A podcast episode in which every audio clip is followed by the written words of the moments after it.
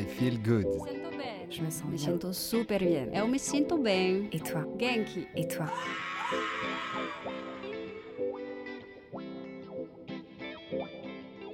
I Feel Good, les chroniques akashiques, le podcast qui vous veut du bien et vous donne un éclairage sur le grand éventail des activités de bien-être, développement personnel et spirituel et autres initiatives inspirantes. Ce podcast vous est présenté par Armel Bérodi et l'Espace Akashique. Bonjour à toutes et à toutes. Aujourd'hui, je suis très heureuse d'accueillir Sylvie Ruiz qui est avec nous aujourd'hui et qui va nous parler de victimologie, de violence conjugale. Ce podcast, vraiment, là aujourd'hui, c'est fait pour ces personnes euh, qui ne savent pas euh, comment faire, qui ne savent pas où s'adresser et euh, de leur donner un petit peu des, solutions ou des outils pour qu'elles se sentent moins seules. Voilà, donc c'est euh, c'est vraiment l'idée de ce podcast aujourd'hui. Donc suivez-nous parce qu'il y a vraiment beaucoup de choses à dire. Merci beaucoup euh, Sylvie d'être avec nous. Merci à toi, Arlène. Et euh, du coup, ben, je vais euh, justement, pour commencer, te demander un petit peu ton parcours. On va parler de ton parcours professionnel, mais en, en parallèle avec ton parcours de vie, qu'est-ce qui a fait que tu arrives aujourd'hui sur cette spécialisation, sur cette spécialité-là? Donc bien sûr, j'imagine que tu as fait du droit. Oui, tout à fait. Alors raconte-nous un petit peu ça, comment ça, comment c'est allé- c'est arrivé jusque-là? Alors au niveau, euh, donc au niveau professionnel, euh, j'ai alors j'ai connu le droit. Alors c'est c'est quand même assez risible parce que j'ai connu le droit parce que j'ai fait un bac euh, un bac G comme on disait à l'époque, Ah oui. Et j'ai découvert le droit là en fait, le droit des sociétés et j'ai adoré en fait cette matière là et euh, et donc j'ai fait le choix par la suite de faire des études de droit euh, qui m'ont été très largement déconseillées parce que j'avais un bac G et que du coup euh, seuls les, les, les intellectuels pouvaient aller en droit. Ah oui, c'est vrai qu'il y avait ça à l'époque. Exactement. Ah oui, oui. Les bacs Ah oui, les bacs G, les bacs- oui, les bacs poubelles. Exactement. Oui, oui, c'est fait. vrai. Tout à fait. Ah ouais. Et, euh, et au final, euh, ça a été une, c'est une belle vocation et j'en suis ravie. Je suis contente d'avoir fait ce fameux bac. Voilà. Fais enchanter le droit. Ça, c'est important de dire ça de- dans le parcours. Tout hein. à fait. Ouais, ouais, Parce que j'ai lutté contre des préjugés et même euh, mon conseiller d'orientation me disait mais non non mais alors, on va, va sur quelque chose de plus technique euh, parce qu'en gros t'as pas le niveau. Bon il s'avère que j'ai cinq années de droit avec mention euh, sans difficulté euh, et je suis ravie de mon choix. Merci Génial. Merci. Merci pour ce témoignage, c'est très Avec important. plaisir. Comme quoi, il faut écouter, euh, il faut s'écouter. Alors, pourquoi je suis allée vers le, pourquoi le droit m'a passionnée C'est parce qu'en fait, euh, je pense que petite, hein, j'étais déjà sensible à, l'injustice. Euh, dès qu'il y avait quelqu'un qui était différent euh, près de moi à l'école, je voulais donc le défendre. J'ai adoré toute petite Mandela, je ne sais pas pourquoi. Mon premier exposé, c'était sur, sur l'apartheid, du coup, j'étais en troisième, il me semble. Et du coup, je trouvais euh, cet homme formidable, je le trouve encore formidable d'ailleurs. Et je me souviens, euh, petite, avoir dit à mes parents euh, que j'aimerais être psychologue pour écouter les gens, parce que je ne me sens pas toujours écoutée dans ma famille. Mmh. Ça, c'est une phrase vraiment qui m'a marquée. Et donc, j'ai choisi de faire du droit avec une spécialisation en victimologie qui touche du coup la psychologie hein, et d'autres sciences humaines hein, et qui me va très très bien en fait. Oui, parce que ça touche pas que. On n'est pas que sur du droit euh, pur, on, a- on est vraiment sur du droit humaniste. Exactement, ça tout à fait. Mmh. Je suis dans une mouvance humaniste, euh, comme Badinter par exemple, hein, qui considère que juger, euh, donc, euh, c'est comprendre. Euh, et ça, pour moi, c'est très très important euh, de dissocier en fait les actes de l'homme. J'ai d'ailleurs lu un livre qui m'a beaucoup marqué, c'est L'abolition de Badinter. On m'a forcé à le lire quand j'étais, je passais un diplôme de criminologie. Je ne voulais pas le lire ce livre parce que la, parce que la peine de mort, je ne savais pas trop quoi en penser et euh, et en fait, euh, ce livre m'a beaucoup marqué parce que Badinter mettait vraiment en avant euh, le fait que lorsque quelqu'un passe à l'acte, hein, eh bien l'acte est monstrueux, mais l'homme n'est pas un monstre. Et donc, par rapport aux victimes donc, que, que, je que j'accompagne, on pourra en parler, je dissocie effectivement les personnes de, en fait, de ce qu'elles ont vécu.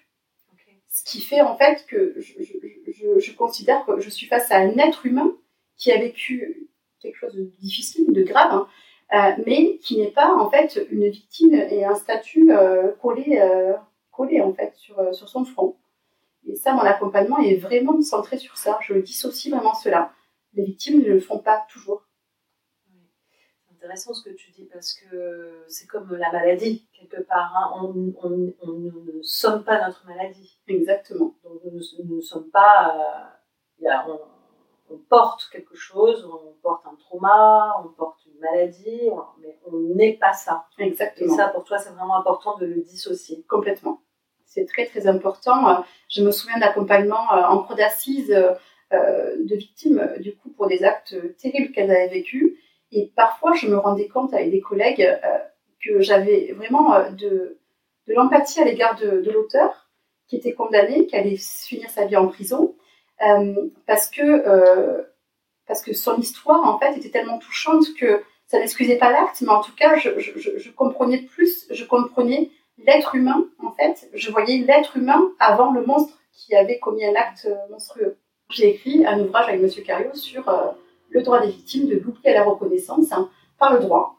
Euh, et donc, on voit que les victimes ont de plus en plus de droits, mais qu'elles, malheureusement, qu'elles ne les connaissent pas. Elles ne connaissent pas leurs droits, en fait. Ok. Donc, aujourd'hui, euh, ce que tu proposes, c'est justement de sensibiliser ces, ces personnes à leurs droits, de les accompagner alors, ce que je propose aujourd'hui, c'est déjà, j'ai intégré, j'ai travaillé chez France Victime euh, pendant de nombreuses années, où en fait, on a, j'accompagne en tant que juriste au niveau pluridisciplinaire donc les victimes euh, pour qu'elles connaissent leurs droits. Euh, j'ai également souhaité ben, former des professionnels sur effectivement le droit que les victimes ont, qui ne sont pas forcément, qui ne sont pas toujours connus. Euh, j'ai euh, souhaité aussi euh, former donc à l'étranger, notamment sur le continent africain, donc des, notamment les avocats. Avec, je suis partie avec Avocats sans frontières pour former donc des avocats sur les crimes de masse aux frontières, donc les viols massifs des femmes qui sont considérés comme finalement des, des, des armes, des armes de, de, guerre, hein, très clairement. Donc, j'ai, du coup, je me suis rendu compte que quel que soit l'endroit où l'on va, où l'on est, quelle que soit notre culture, quand on a l'envie effectivement de, de, prendre en considération ces personnes-là et de les accompagner, de les, de les, représenter, on a un langage universel qui est finalement la compassion, l'empathie, euh, et puis aussi l'amour de son prochain. Donc euh, j'ai vraiment beaucoup aimé cette expérience que j'ai pu vivre euh, donc à, l'étranger.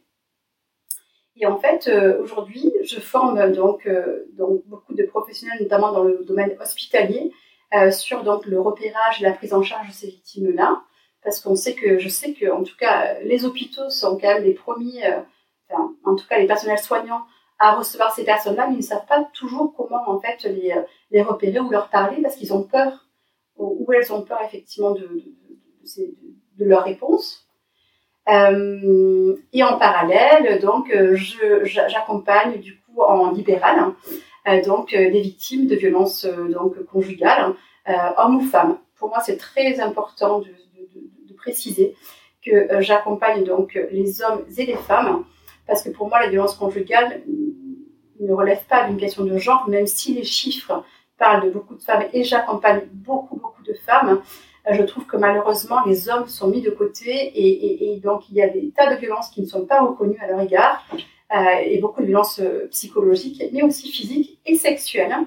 Euh, et euh, donc pour cela, j'ouvre mes accompagnements effectivement aux, hommes et aux femmes. C'est quoi la différence entre un conflit et une violence? La différence entre un conflit et une violence, c'est que dans le conflit, il y a une égalité, il y a un dialogue de possible. C'est-à-dire qu'on n'est pas d'accord sur donc, quelque chose. Je vais vous donner un exemple. Euh, vous avez donc un couple qui ne sont pas d'accord sur, par exemple, une sortie pour les enfants. Euh, donc, euh, monsieur ou madame veut que les enfants sortent et à tel endroit et monsieur ne veut pas. Donc, il va y avoir une discussion, un compromis entre les deux pour, pour essayer de, de trouver la meilleure solution pour, euh, pour les enfants, sachant que euh, cette discussion ne va pas être réitérée X fois dans la journée, ni X fois le lendemain, mais surtout, un compromis va être trouvé. Donc, peut-être que l'un va céder par rapport à l'autre, mais il n'y aura pas, donc de, de part et d'autre, de douleur ou de peur ou de crainte de représailles par rapport à la décision qui va être prise. La violence, c'est lorsqu'il y a du contrôle et du pouvoir, c'est-à-dire qu'à la même, même exemple. Donc les, parents ne sont pas d'accord pour sont, sont, sont pas d'accord sur la sortie pour leurs enfants, Mais l'un va imposer, il va y avoir un dominant, un dominé, va imposer en fait donc la sortie ou pas aux enfants avec des menaces. Et donc l'autre n'aura pas le choix que d'accepter. Et en fait, il va y avoir de la peur, de la crainte, des menaces et des craintes de représailles. Et c'est un sujet qui va revenir sur la table régulièrement pour en fait permettre que la violence puisse en fait euh, perdurer. C'est-à-dire, tu n'as pas été d'accord avec ça, moi c'est comme ça, je te l'impose, c'est comme si, parce que toi tu n'es pas comme si, tu n'es pas comme ça. Donc c'est un sujet qui va revenir, qui va être un prétexte en fait pour continuer les violences verbales ou psychologiques. D'accord. Autre question. Oui. Euh, la, la, violence psychologique, c'est quoi? La violence physique, c'est quoi? Alors la violence psychologique, et même je vais même euh, aller plus loin, la violence verbale aussi, il y a parfois une confusion. La violence psychologique, c'est le fait de dénigrer, de, de, dénigrer, de menacer, mais surtout de dénigrer, de rabaisser l'autre, euh, donc euh, devant des personnes ou pas, mais en tout cas de, de, de, comment dire, d'avoir un comportement ou des propos. C'est là où on dissocie la violence psychologique et verbale. Verbale, c'est souvent des propos orduriers. Voilà, souvent des propos orduriers, euh, mais la psychologique, il y a cette notion de manipulation dedans. C'est-à-dire qu'il peut y avoir des injonctions paradoxales. Exemple que je vois fréquemment. Un exemple que j'invente là, mais en tout cas qui peut être retranscrit dans les situations. Euh, monsieur ou madame voudrait que monsieur ou madame s'habille en blanc, parce qu'elle est très belle ou il est très beau quand il est habillé en blanc. Monsieur ou madame s'habille en blanc, et finalement, quand elle est habillée ou il est habillé en blanc, eh bien, ça ne va pas du tout. Ça ne va pas du tout au teint et quoi que ce soit. Il faut absolument qu'il ou qu'elle se change parce que du coup, ça la grossit et compagnie. Dénigrement, injonction paradoxale. C'est-à-dire que la violence psychologique, ça peut être des compliments suivis d'un dénigrement. Injonction paradoxale, ça, ça rend fou. Injonction paradoxale, ça, rend fou. Et surtout, on a des personnes qui vont dire Je crois que je suis folle. Parce qu'en fait, il ou elle me dit ça, et après, elle me dit le contraire. Violence psychologique. Le chaud, le froid. Le chaud, le froid, ça fait perdre l'estime donc aux personnes. Ça, fait, ça crée une instabilité effectivement psychique euh, pour ces personnes-là. Et en fait, un jour, malheureusement, elle croit ce que monsieur ou madame dit alors qu'au départ, elles n'y croyaient pas, et du coup, elles, elles essayaient de, revendiquer un peu des choses. Pardon, et un jour, elle croit complètement ce que dit, ce que monsieur ou madame, et là, on est dans l'apogée de l'emprise, en fait. Il existe un, un cycle de la violence aussi, euh, avec différentes phases. Et là, quand on est sur des personnes qui vont, en fait, justifier le comportement de l'agresseur, de celui ou celle qui est violent, et eh bien là, on est sur l'apogée de la violence et euh, de l'emprise, pardon, et les violences psychologiques, donc, on, fait, on, crée l'effet escompté. Les violences donc, physiques, c'est quoi? Alors, c'est intéressant comme question parce que violence physique, on imagine toujours euh, madame avec un cocard. Euh, je sais pas si tu vois, dans les années 90, là, on voyait ça, euh, le petit cocard sur, le cocard sur la figure, violence conjugale. Violence physique, c'est aussi pousser quelqu'un contre un mur. C'est aussi, une violence physique, c'est aussi être en voiture, hein, et en fait accélérer devant la personne et s'arrêter pile poil devant en fait. C'est une violence physique avec une arme qui est la voiture. La violence physique, c'est brûler des cigarettes sur le bras des personnes. Violence physique, c'est euh, donc griffer les personnes. Des hommes victimes de violence conjugale ont parfois des marques sur le corps qui ne se voient pas comme qu'ils ne sont pas dénudés, mais qui sont griffés, qui sont brûlés, par exemple. Ce sont des violences physiques. Voilà ce que je peux dire. Mais les violences physiques, ça n'est pas juste un coup de poing dans la figure. Pas du tout parler des abus aussi. Exactement. Sexuels. Dans les violences conjugales, effectivement, euh, je, pose toujours la question de violence sexuelle. Pourquoi? Parce qu'en fait, c'est une, c'est, en fait, les personnes ne se rendent pas forcément compte qu'elles vivent des violences conjugales, des violences sexuelles. C'est-à-dire que qu'elles ne sont pas consentantes pour avoir un, rapport sexuel avec leur conjoint ou leur conjointe. Parce que pour elles, en fait, euh, quand elles sont avec monsieur ou madame, il y a ce fameux devoir conjugal qu'on nous a euh, asséné depuis tellement longtemps et encore aujourd'hui. Et donc, quand on est en couple, eh bien, si on n'a pas envie, eh bien, euh, on, fait, on, fait, euh, on fait pour faire plaisir ou pour avoir la paix. Et donc, il y a cette notion de devoir conjugal derrière cela. Et quand j'aborde effectivement ces violences sexuelles, j'essaie de ne pas aborder le mot viol, sachant que le viol conjugal est reconnu par la loi. C'est quand même important de le savoir. C'est interdit par la loi. c'est lorsqu'il n'y a pas de consentement et lorsqu'il y a un acte est commis sur autrui avec violence, contrainte, menace ou surprise. La contrainte, ça peut être une contrainte morale, c'est-à-dire que c'est mon époux et du coup, euh, il a un ascendant sur moi. On sait que la puissance maritale a été dans le code civil très très présent, hein, donc euh, très très présente et que, et que parfois il y a encore les réminiscences de la puissance maritale.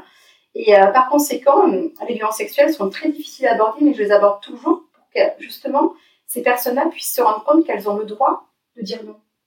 Alors oui, si elles disent non, elles prennent aussi un risque, c'est ce qu'elles peuvent me dire aussi, mais en tout cas qu'elles aient déjà conscience que la loi interdit cela et que quand elles ne sont pas consentantes, c'est un abus. Tu parles d'emprise. Est-ce que, euh, d'après toi, à chaque fois qu'il y a de la violence, il y a de l'emprise? Alors, c'est une question extrêmement intéressante. Euh, je ne suis pas sûre. Je ne suis pas sûre pour moi, les violences conjugales, si j'ai un regard systémique, c'est une danse qui se joue à deux. Alors attention, je reprends mes propos. Hmm. C'est-à-dire qu'on est sur des rapports donc entre deux personnes, une relation entre deux personnes qui en fait en vient à de la violence euh, physique, psychologique, verbale, euh, voilà. Donc parfois, on va se rendre compte qu'un comportement va en, entraîner un autre euh, et, et, on va aller crescendo dans, dans, dans la violence.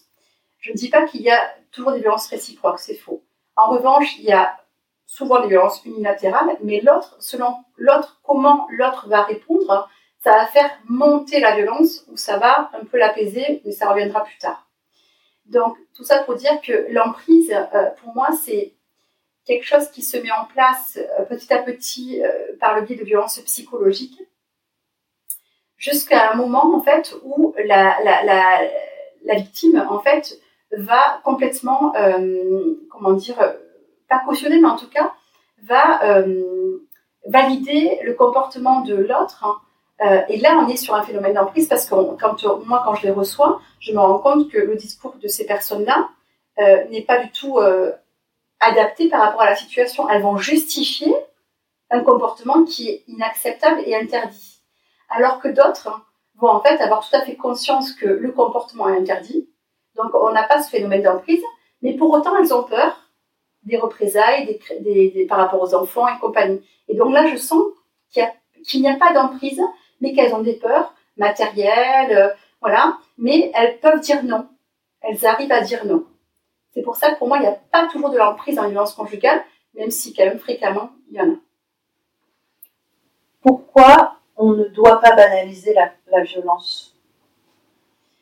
Parce que euh, ceux qui le font, pour moi, sont des personnes qui, qui ont peut-être vécu de la violence ou qui l'ont vu et qui en fait euh, euh, l'ont intégré comme un mode de communication.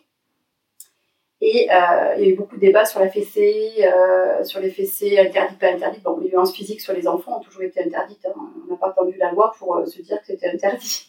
Donc c'est intéressant parce que là, on entend comme discours, mais moi j'ai reçu des fessées petits, ça m'a pas tué. Et moi, je leur réponds, est-ce que vous demandez des stages de fessée quand vous étiez petit Ben non. Donc c'est intéressant de voir euh, cela. C'est qu'en fait, ça m'a pas tué, mais par contre, ça m'a fait du mal. Et j'ai pas pu mettre des mots dessus, j'ai pas été autorisée à mettre des mots dessus. Euh, donc pourquoi c'est important de ne pas banaliser, de pas banaliser effectivement la violence, c'est parce que c'est un acte en fait qui touche à l'intégrité euh, de la personne, euh, que ce soit physique ou psychique, qui va en fait euh, l'instrumentaliser, qui, qui, va instrumentaliser le sujet, euh, et qui en fait ne va plus considérer l'autre comme un être humain, mais juste comme un réceptacle en fait euh, de, de sa propre violence.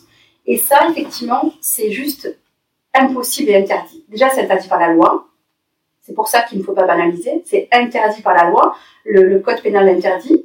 Il y a des sanctions en ce sens. Donc, du coup, en tant que citoyen, on ne peut pas valider ce genre de comportement qui est interdit par le code pénal.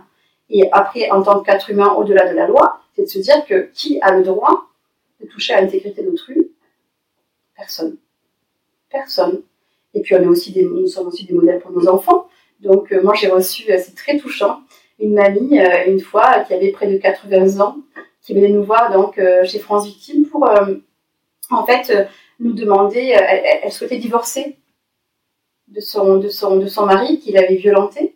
Elle explique que toute sa vie elle a été violentée, que sa fille a été violentée, qu'elle ne se parle plus avec sa fille parce qu'elle ne l'a pas protégée, que sa petite fille elle commence à être violentée et qu'elle voulait avant de mourir montrer à sa petite fille que c'était pas possible, ça n'était pas possible, C'était pas possible de laisser passer cette violence. La violence, elle est interdite et il ne faut pas la légitimer parce que ou la valider parce qu'en fait, ça fait du mal. Ça fait beaucoup de mal. Et on voit, toi, tu dois le voir dans tes accompagnements, des gens qui vont très mal à cause de la violence qui a été banalisée, légitimée et qui est juste interdite. Comment tu accompagnes euh, Quels sont tes outils S'il y a des gens ou des personnes qui nous écoutent, qui sont en grande difficulté, euh, la première chose à faire, c'est quoi? La première chose à faire, c'est euh, de, se faire confiance. C'est-à-dire que quand dans une, dans une relation de couple, on ne va pas bien, euh, eh bien, se poser donc des questions par rapport à cela, par rapport à l'autre et par rapport à ce que l'on ressent. Qu'est-ce que je ressens quand il me dit ça? Comment ça se passe pour moi? Moi, ce que je proposais à l'époque, et maintenant il y a un outil qui est super, à l'époque, je proposais en fait de prendre un, petit calepin et d'écrire au jour le jour un carnet de bord en fait euh, pour, euh, pour avec les heures, les jours, les faits. Dissocier bien. Pour moi, c'est un outil. Ça, c'est extrêmement important. Un petit conseil que je vous donne. C'est important de dissocier les faits des émotions et des conséquences. Pourquoi? Quand on vit des violences conjugales, en fait, tout est confus. Et donc, euh, le fait d'écrire les faits, il m'a dit que, elle m'a dit que, j'ai ressenti ça, et voilà les conséquences pour moi, eh bien, on arrive à y voir plus clair et à se dire qu'on a vraiment entendu ce qui a été dit. Donc, dissocier effectivement les faits, donc des émotions et des conséquences. À l'époque, moi, je proposais du coup bord. Aujourd'hui, il y a un super outil qui s'appelle Mémo de vie, proposé par France Victime, et donc où j'ai été formée sur le sujet. Vie, donc c'est une, finalement, c'est une plateforme, ça n'est pas une application, hein. une plateforme donc où vous rentrez votre nom d'utilisateur et votre mot de passe, et vous allez pouvoir avoir un journal de bord avec des émoticônes par rapport à vos émotions. Vous avez un calendrier pour noter effectivement tout ce que vous vivez, euh, et donc euh, avec une possibilité de, de transférer donc votre mémo de vie à quelqu'un en qui vous avez confiance.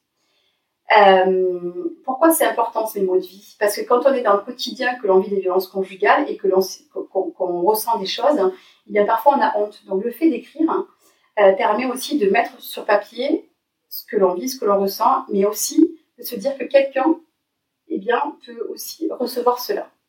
Pourquoi il est important ce mémo de vie? C'est parce qu'en fait, si un jour vous si un jour vous vous sentez prêt ou prête à déposer une plainte ou même courante, vous avez la possibilité, plutôt une plainte, de transférer ces mots de vie aux policiers.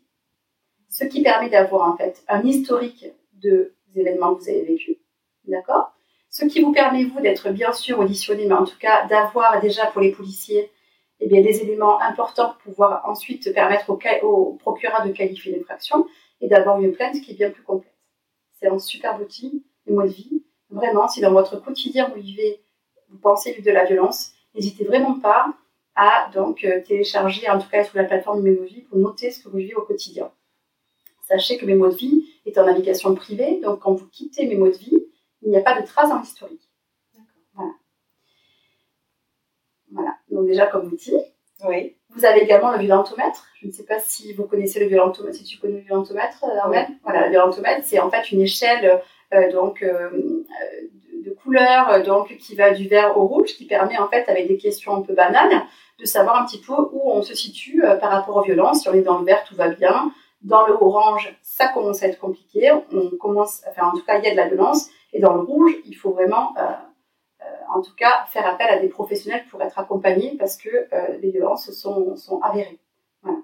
Donc deux outils, les mots de vie et le violentomètre pour déjà le violentomètre pour se positionner par rapport aux violences euh, et donc mes mots de vie pour en fait noter au quotidien ce que l'on vit, pour ensuite être euh, en tout cas accompagné de professionnels euh, qui pourront donc vous aiguiller au mieux par rapport à une procédure éventuelle. Donc toi, est-ce que tu peux nous expliquer comment tu interviens, à quel moment tu interviens, qu'est-ce que tu proposes dans tes accompagnements? Alors moi, je propose un accompagnement juridique et victimologique. C'est important que j'y rajoute le victimologique. pourquoi? En fait, euh, j'ai euh, donc euh, j'ai des personnes qui viennent me voir, donc je, reçois beaucoup de personnes à distance. J'ai fait ce choix-là pourquoi? Parce que je me rends compte que c'est plus aisé pour les personnes parfois de prendre un téléphone ou de passer par la visio et que j'ai beaucoup de mamans ou de papas qui sont aussi ben, solo et qui n'ont pas forcément la disponibilité de se déplacer. Par conséquent, je propose des rendez-vous donc adaptés aux horaires aussi quand je peux évidemment, mais en tout cas adapté aux horaires donc des personnes. Ça peut être à 18h, entre midi et 2, pour que vraiment il y ait une flexibilité dans, le planning et que du coup ces personnes-là puissent avoir donc mon accompagnement. Donc moi je réponds donc aux questions juridiques donc sur tout ce qui touche donc conjugale, le droit pénal, des plaintes, les mêmes courantes, euh, les audiences à venir, je prépare aux audiences, je suis convoquée en tant que victime, j'ai peur, je sais pas quoi faire, euh, j'ai pas d'avocat, vers qui je peux aller. Euh, j'accompagne des personnes qui ont des avocats ou qui n'en ont pas, sachant que je travaille avec les avocats et que ça se passe extrêmement bien, on est tout à fait complémentaires. L'avocat représente et moi, du coup, j'accompagne au niveau juridique pour donc avoir les meilleures pièces au dossier, les meilleurs témoignages, une bonne stratégie juridique en fait pour essayer en tout cas que que, les plaintes soient suivies euh, des. Euh, j'accompagne aussi sur le volet droit de la famille, euh, donc toutes les questions qui ont, qui ont trait à l'autorité parentale, donc au divorce, aux séparations, les stratégies aussi à avoir par rapport à ces, à ces moments forts. Donc j'informe, hein, voilà, j'informe en fait des personnes par rapport à leurs droits.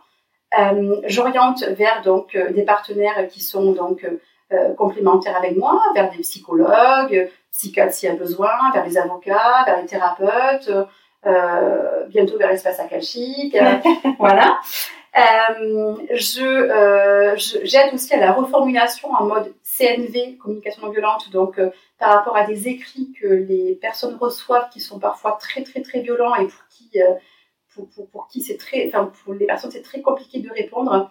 Donc j'accompagne sur cette communication non violente un peu dans le quotidien. Euh, je gère aussi les moments euh, aigus de stress euh, par rapport à, par exemple, à des week-ends ou des soirs où en fait monsieur doit ramener les enfants ou madame et en fait il les ramène pas. Qu'est-ce que je fais? Donc parfois j'ai des appels à 19h très tard ou le week-end où les enfants sont pas ramenés, qu'est-ce que je peux faire? Donc du coup j'informe sur les dépôts pleins des mains courantes et puis les stratégies aussi à avoir. J'informe aussi beaucoup sur la protection de l'enfance.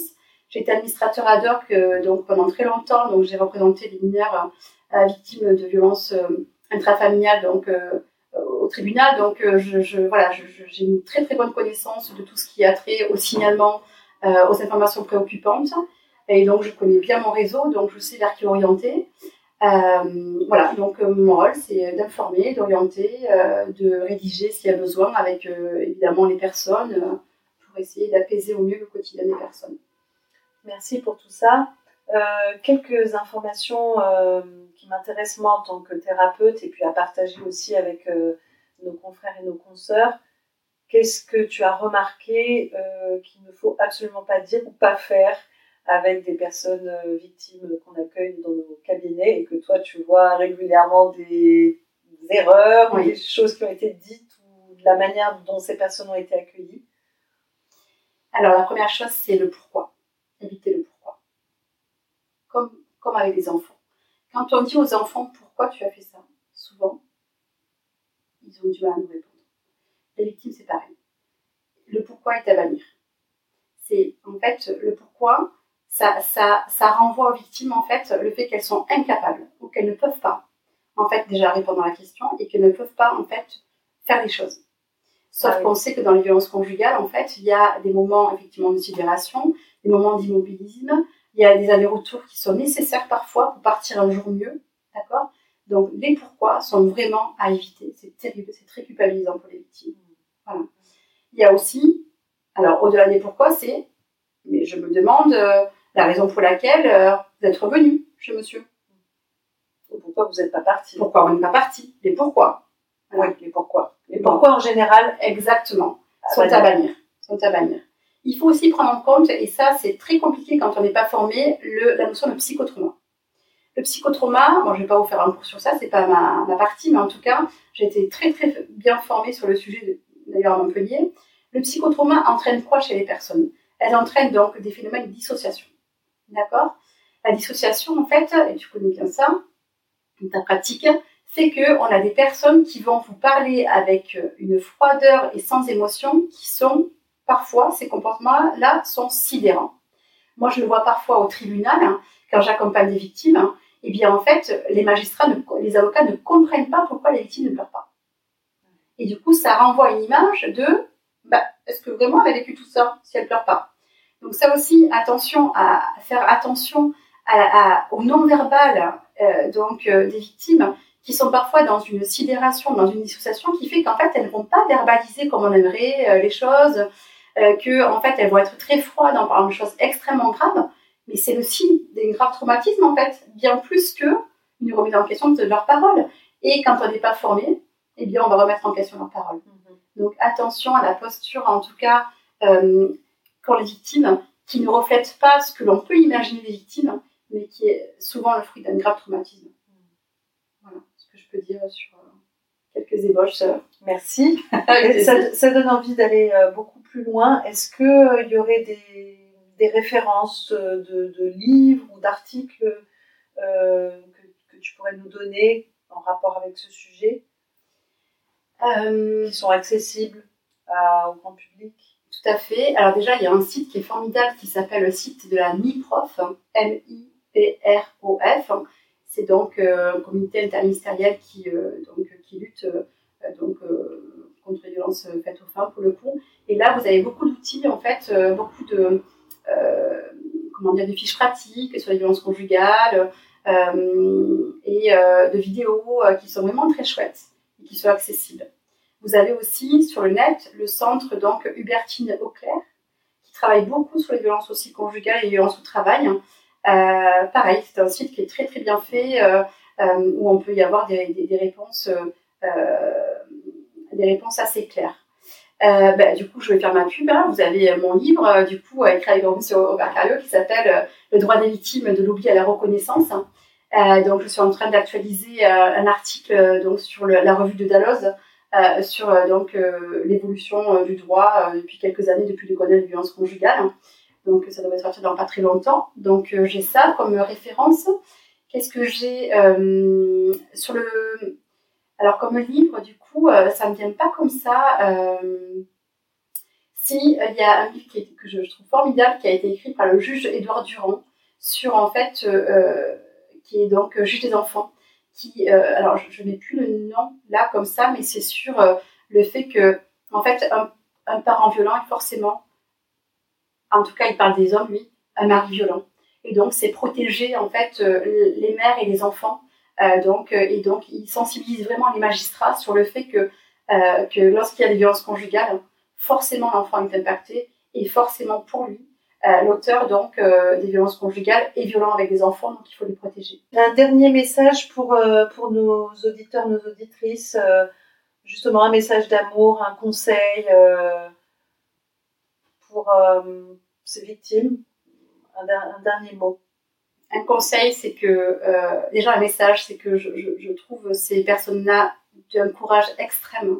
Ces mamans et ces papas qui en fait euh, se battent pour leurs enfants et pour, euh, leur vie.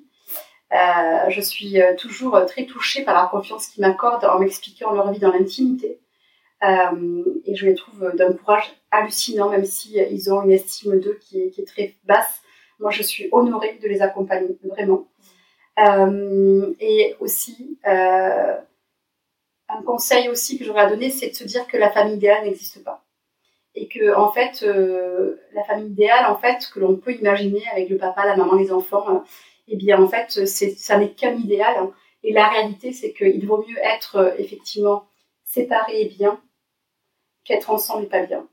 Et dire que l'on reste pour les enfants, pour moi, ça n'est qu'une crainte et qu'une peur et qu'une excuse, en fait la famille idéale n'existe pas.